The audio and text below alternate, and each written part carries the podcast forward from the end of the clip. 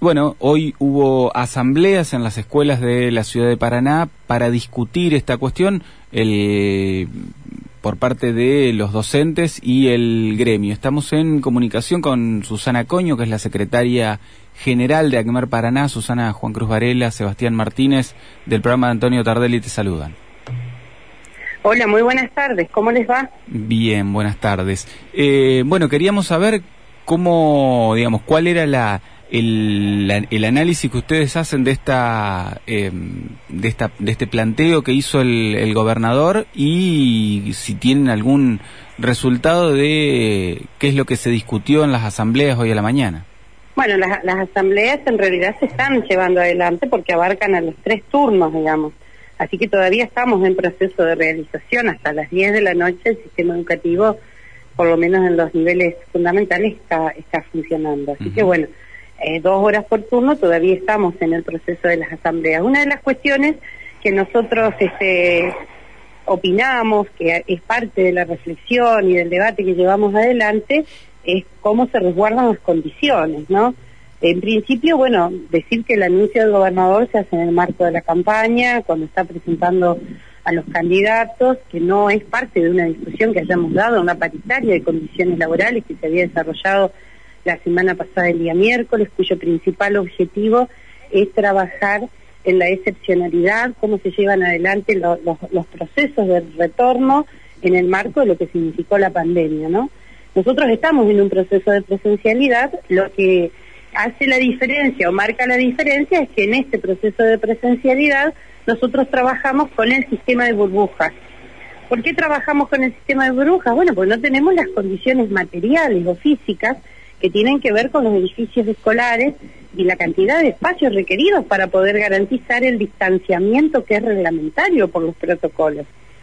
Así se flexibilizan los protocolos y pasemos de dos metros a un metro y medio o a 90 centímetros entre estudiante y estudiante, lo que no tenemos son dimensiones físicas en las instituciones educativas. Hay un alto porcentaje de ellas que tiene aulas muy pequeñas, que no pueden tener más de 12 o 15 estudiantes en aula eh, producto de que, bueno, de que en los últimos años las aulas que se han construido son de dimensiones muy pequeñas.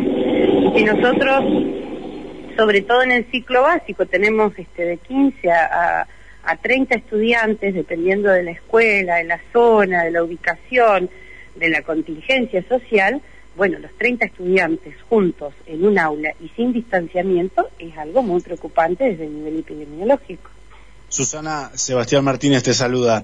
Em, entiendo que por lo que leí hoy, al menos en algunos, algunas informaciones que se publicaron al respecto, que desde el gremio están un poco disconformes con la manera en la que se enteraron de esta disposición que tomó el gobierno de la provincia de Entre Ríos, un poco por el clamor de los padres también que ven cierta normalización en muchos aspectos. Hoy conocimos la noticia que se va a permitir el ingreso de público a los estadios y el primer reclamo es los chicos siguen yendo alternado a las escuelas. ¿Cuánto ha cambiado la posición del gremio en estos mes o mes y medio en cuanto al ritmo de vacunación y lo que ustedes ven con el porcentaje de, de docentes vacunados con las dos dosis? Bueno, nosotros teníamos hasta nuestro último relevamiento un porcentaje inferior al 40. Estamos relevando nuevamente porque entre en esta semana, ayer y hoy han sido dos grandes operativos de vacunación que van por franja etaria, ¿no? Es decir, no, no se vacuna al sector docente en particular, sino que se, se, vacuna en función de, la edad de los de los docentes. La, la franja más importante que nosotros tenemos de docentes activos entre los 25 y los 45 años todavía no han sido convocados, pero estimamos que en los próximos días eso va a suceder, continuando con el ritmo que sostenemos hoy. Es decir, nosotros en ese sentido hemos reclamado la vacunación con las dos dosis, era una de las condiciones que habíamos puesto en marzo. No obstante, fuimos desarrollando las actividades en el plano de lo que podíamos realizar. Nosotros llamamos la atención sobre las condiciones sanitarias, porque un estadio puede estar a cielo abierto, un aula no está a cielo abierto.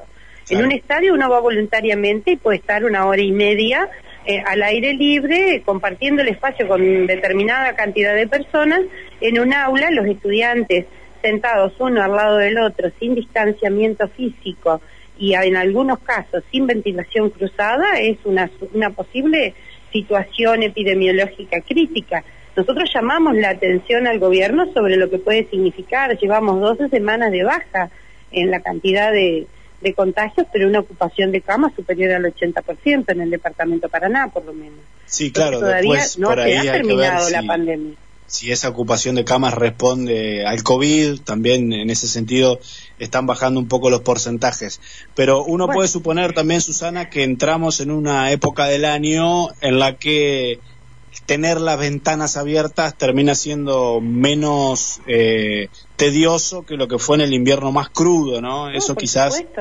La ventilación cruzada, dependiendo de la zona en la que estemos, puede ser una ventaja o una desventaja, ¿no?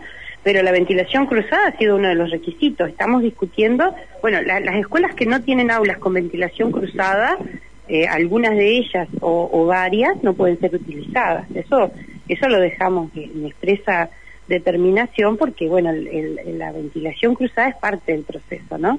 La segunda cuestión es, bueno, conservar en el protocolo el distanciamiento de los 90 centímetros que suponemos que es lo que va a fijar el protocolo de nación con el Consejo Federal que se reúne ahora este miércoles. Donde existan las condiciones, seguramente se podrá avanzar con una presencialidad del curso completo, como ya de hecho se hace en muchos lugares donde la cantidad de alumnos es menor que 15 alumnos. Ahora, donde sea mayor, vamos a tener que observar cuáles son los espacios que se puedan llegar a, reutilizar que no son los de las instituciones educativas, porque las escuelas ya han ocupado todos los espacios disponibles, teniendo en cuenta que tenemos la mitad de edificios escolares en función de las instituciones educativas. en una escuela funcionan dos y tres instituciones. Claro. Es decir, una primaria, una secundaria y una universidad o una escuela de adultos.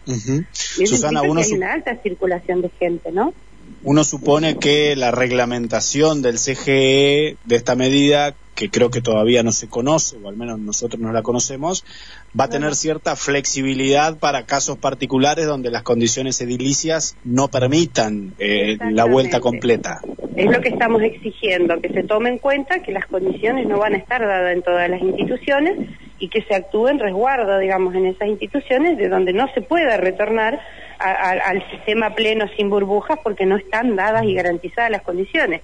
Fíjese usted que el propio Ministerio de Educación en las últimas partidas que envió para la construcción de aulas prevé aulas que van de 50 metros cuadrados a 80 metros cuadrados. Eso es un hecho inédito aquí en la provincia de Entre Ríos. Las últimas aulas que se han construido son muy pequeñas y las aulas grandes que quedan son el resabio de otra generación en la construcción de escuelas, ¿no?